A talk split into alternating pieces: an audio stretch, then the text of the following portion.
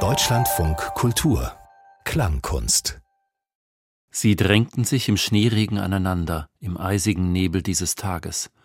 Kein Laut drang aus ihrer strauchelnden Masse, nur manchmal hörte man das Geräusch einer Herde, das Geräusch einer eingepferchten Herde, die mit ihren Hufen auf den Pflastersteinen eines Marktplatzes klappert.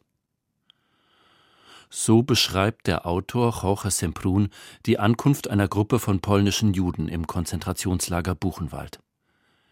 Diesen schlichten und gerade deshalb ergreifenden Text macht der Komponist Juan Allende Blanc zum Ausgangspunkt für seine neue Arbeit Monolog Dialog, gleich zu hören hier in der Klangkunst im Deutschlandfunk Kultur. Juan Allende Blanc, geboren 1928 in Santiago de Chile, stammt aus einer spanisch-französischen Familie. Er studierte zunächst Komposition in Chile und kam 1951 auf Empfehlung des Dirigenten Hermann Scherchen nach Deutschland. Hier erlebte er hautnah den noch unverhohlenen Antisemitismus der Nachkriegsjahre. Er arbeitete als Redakteur beim NDR und engagierte sich für das Werk von Komponisten im Exil.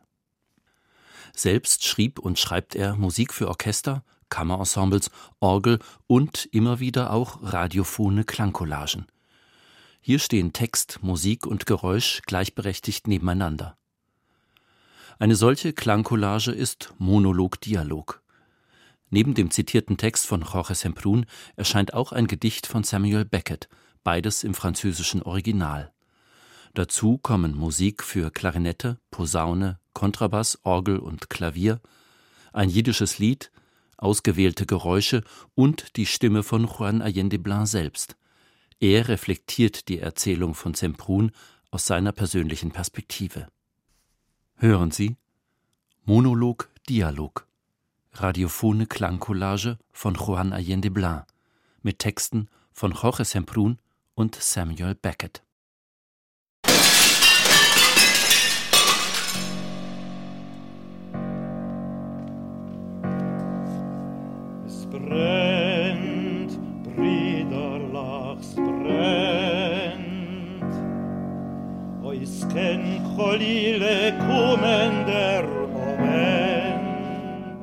Ils étaient plusieurs centaines sur l'esplanade qui s'étend derrière la baraque de l'Arbeit statistique.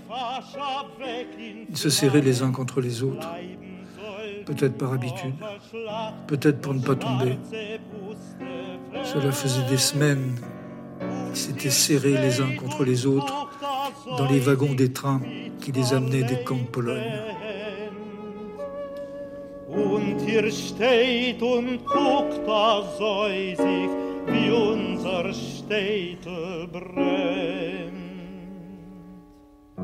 Ils se serraient les uns contre les autres sous la pluie de neige, dans la brume glaciale de ce jour-là. Pas un bruit ne s'élevait de leurs masses trébuchantes.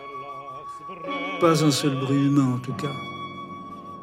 Pas une voix, pas un murmure, même un chuchotement angoissé. Ils étaient figés dans le silence, sous la pluie de neige, l'humidité sournoise de ce jour-là. On n'entendait parfois qu'un bruit de troupeau, le bruit de leurs socs de bois heurtant les cailloux du sol détrempé, boueux, un bruit de troupeau parqué, heurtant de ses sabots les pavés de quelques places de marché, de foires aux bestiaux. Rien d'autre que ce bruit-là. Les voir ainsi, serrés sous la pluie fine et persistante, on pouvait imaginer leur patience infinie, l'attente résignée des catastrophes que la vie avait férocement apprises. Il n'était plus rien d'autre que cette patience infinie, cette résignation que rien ne pouvait plus entamer. Leur force vitale n'était plus que cette faiblesse mortelle de troupeaux parqués. Ils n'avaient pas posé de questions. Ils n'avaient pas demandé pourquoi on les avait groupés là, ce qu'on allait faire d'eux. On les avait rassemblés tout à l'heure devant leur baraque du camp de quarantaine, tous ceux encore capables de marcher, de mettre encore un pied devant l'autre. On les avait conduits ici. Ils avaient mis un pied devant l'autre, péniblement, comme si, chaque fois qu'ils mettaient un pied devant l'autre, avait dû être la dernière fois qu'il en serait capable. Ils étaient là, désormais. Ils ne posaient pas des questions et ils ne murmuraient même pas entre eux. Ils attendaient. On les avait rangés, manipulés, comme on range ou manipule des sacs de ciment, des troncs d'arbres, des pierres. Une centaine par rangée, sur six rangs de profondeur. J'étais 600 à se serrer les uns contre les autres, à attendre.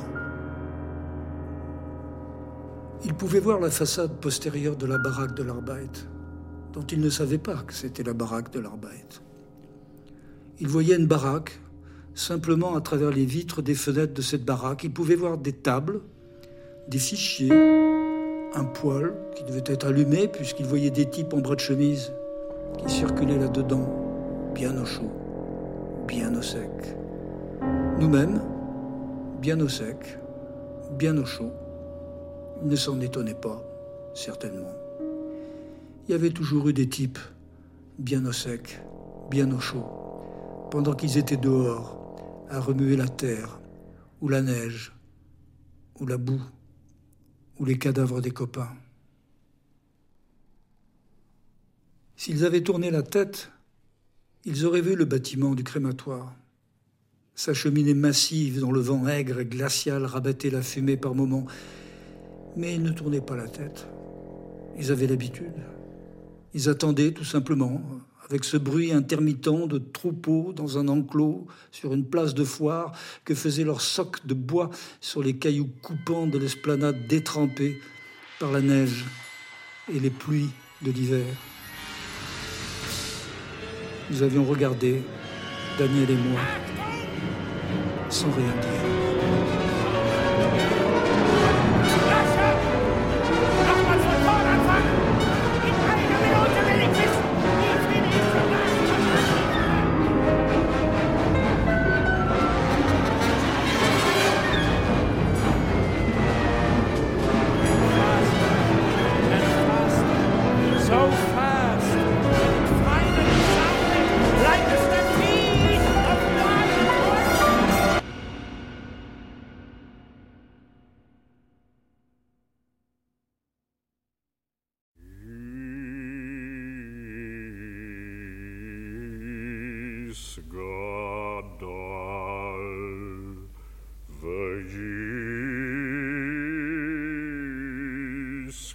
Kadash, Shemei Rabo,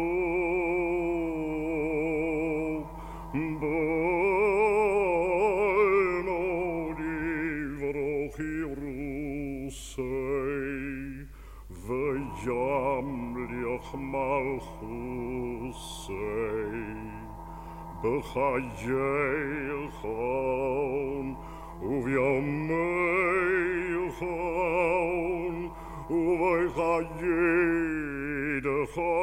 Israel bagolo uvisman korif veimerol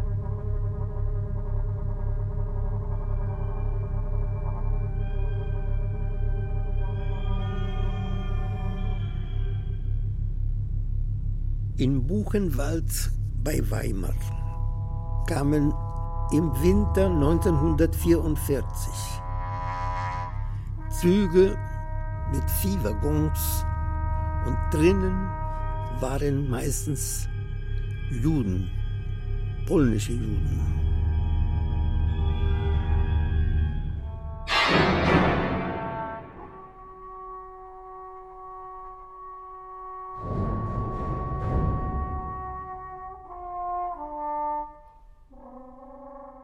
Einem bestimmten Tag wurden dort 600 polnische Juden gebracht.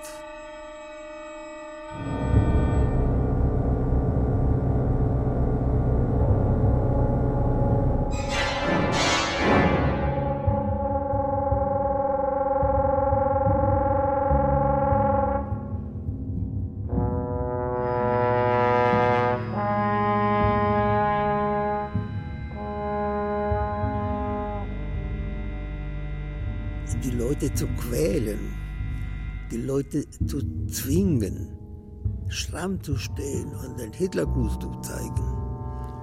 Diese Perversion.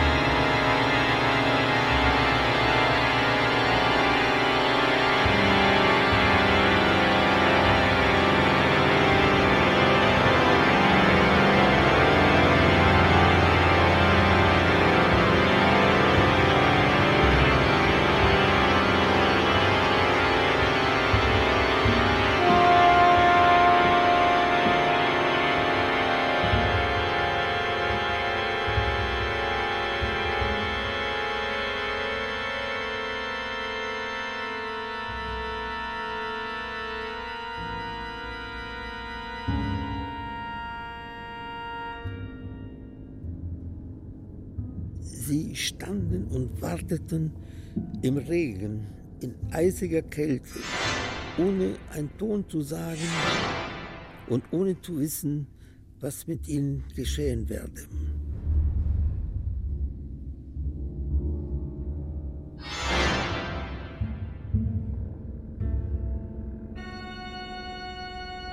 Sie stehen da im Regen und warten und warten. Und Sie können sehen, dass in der Arbeitsstatistik ein Ofen brennt. Die Leute sind im Warmen und können sehen, dass es ein Gebäude gibt, dass ein Krematorium da ist, ein Schornstein.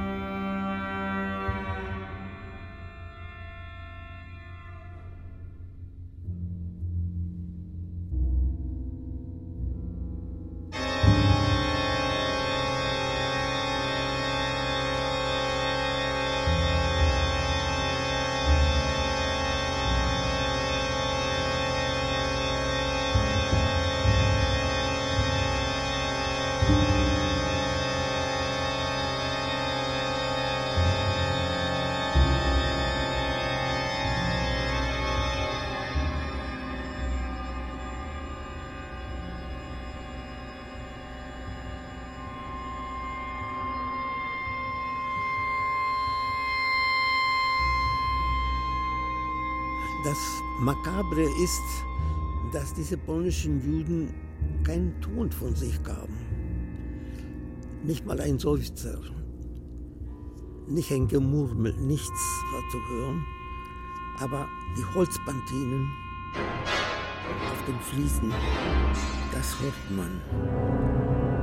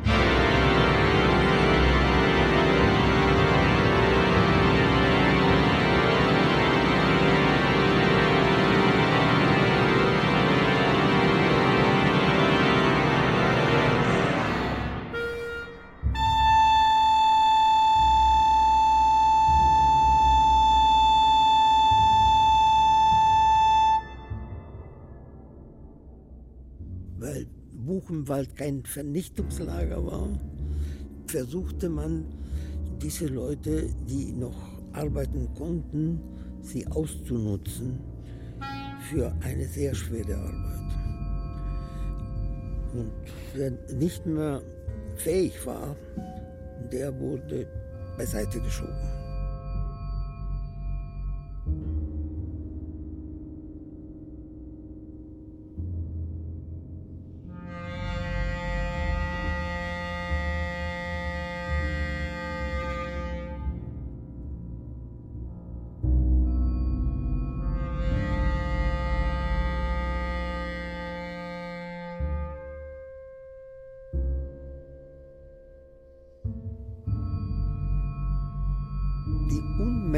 Unmenschliche, brutale Erfahrung und Behandlung der polnischen Juden aus Częstochowa kann man nicht vergessen, darf man nicht vergessen. Niemals.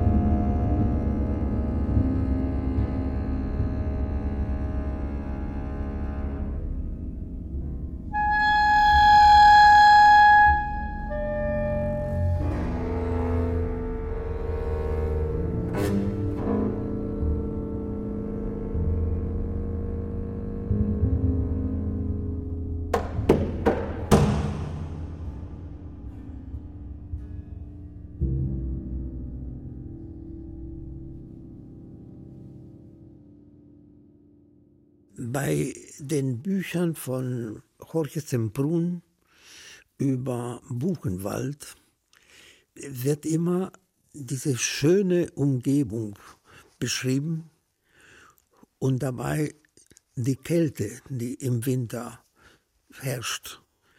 Dieser Appellplatz zum Beispiel, den konnte ich auch bei unserem Besuch vom Buchenwald mir vorstellen, dass da etliche Hunderte von Menschen gequält worden sind.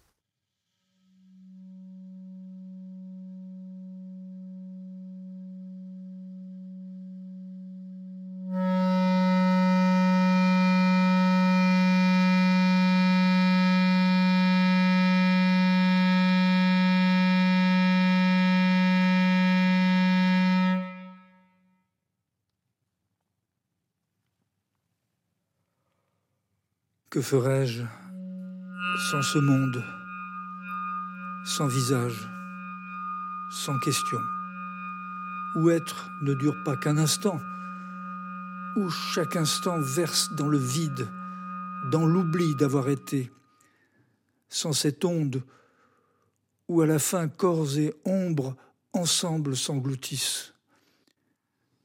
Que ferais-je sans ce silence gouffre des murmures, haletant, furieux vers le secours, vers l'amour, sans ce ciel qui s'élève sur la poussière de ses.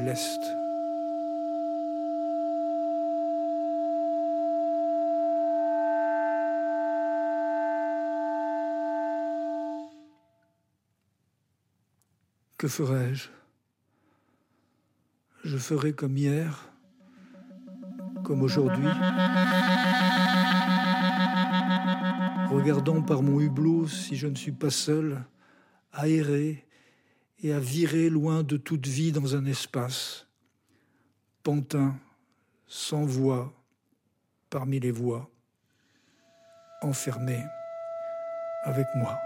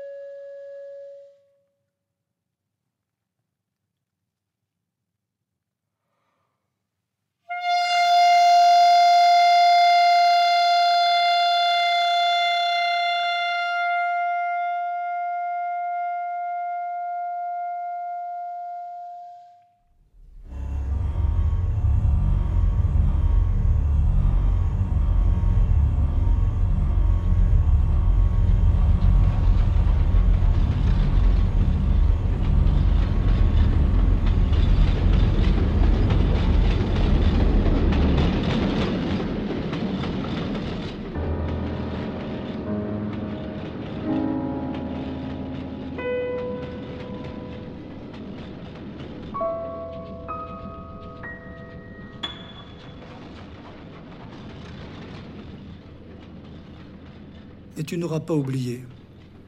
Jamais. Tu te seras souvenu jusqu'à ta dernière minute des Juifs de Chestorova, debout, figés, faisant un effort surhumain pour tendre le bras dans le salut hitlérien, devenus vraiment juifs, c'est-à-dire tout au contraire, devenus la négation véritable du juif, devenus conformes à l'image qu'une certaine histoire a donnée des Juifs. Une histoire ouvertement antisémite qui ne supporte les Juifs que misérables et soumis, pour pouvoir les mépriser tout en les exterminant. Une autre histoire, plus sournoise, qui ne sait parfois pas qu'elle est antisémite, qui feint même de ne pas l'être, mais qui ne supporte les Juifs qu'opprimés, victimes, pour pouvoir les plaindre et se lamenter à l'occasion de leur extermination.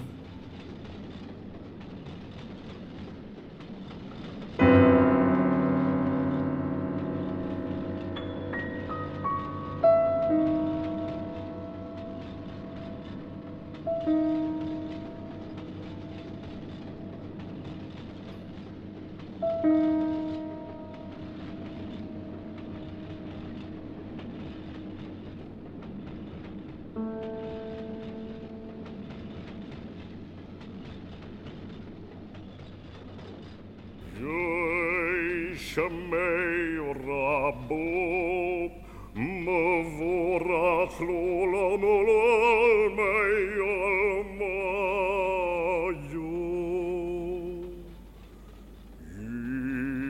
Du wirst sie nie vergessen. Niemals.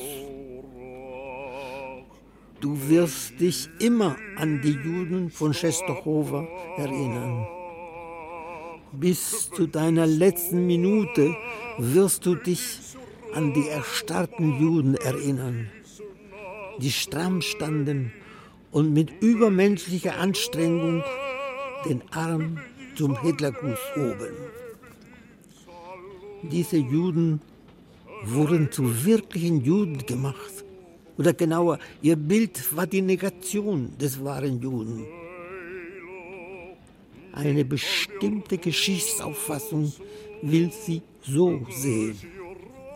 Es ist eine offensichtlich antisemitische Auffassung, die Juden als elendig und unterwürfig zu betrachten. Es gibt eine noch tückischere Geschichtsbetrachtung. Sie gibt vor, nicht antisemitisch zu sein. Sie sieht die Juden als unterdrückte Opfer, die man ihre Vernichtung vorausgesetzt dann beflissen beklagt.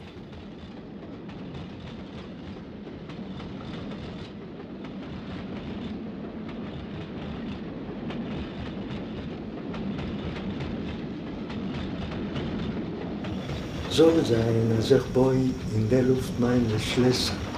Soll sein, als mein Gott ist im Ganzen nicht du. In Träum wird mir leichter, in Träum wird mir besser. In Träum ist der Himmel mir bluer wie Blut. Soll sein, als ich will, mein Ziel nicht erlangen. Soll sein, als mein Schiff wird nicht kommen zum Bschenk. Es geht nicht, indem ich soll hoben der. Es geht nur zu gehen auf dem sonnigen Weg. Es geht nicht zu gehen, der Gangen. Es geht nur zu gehen auf dem sonnigen Weg.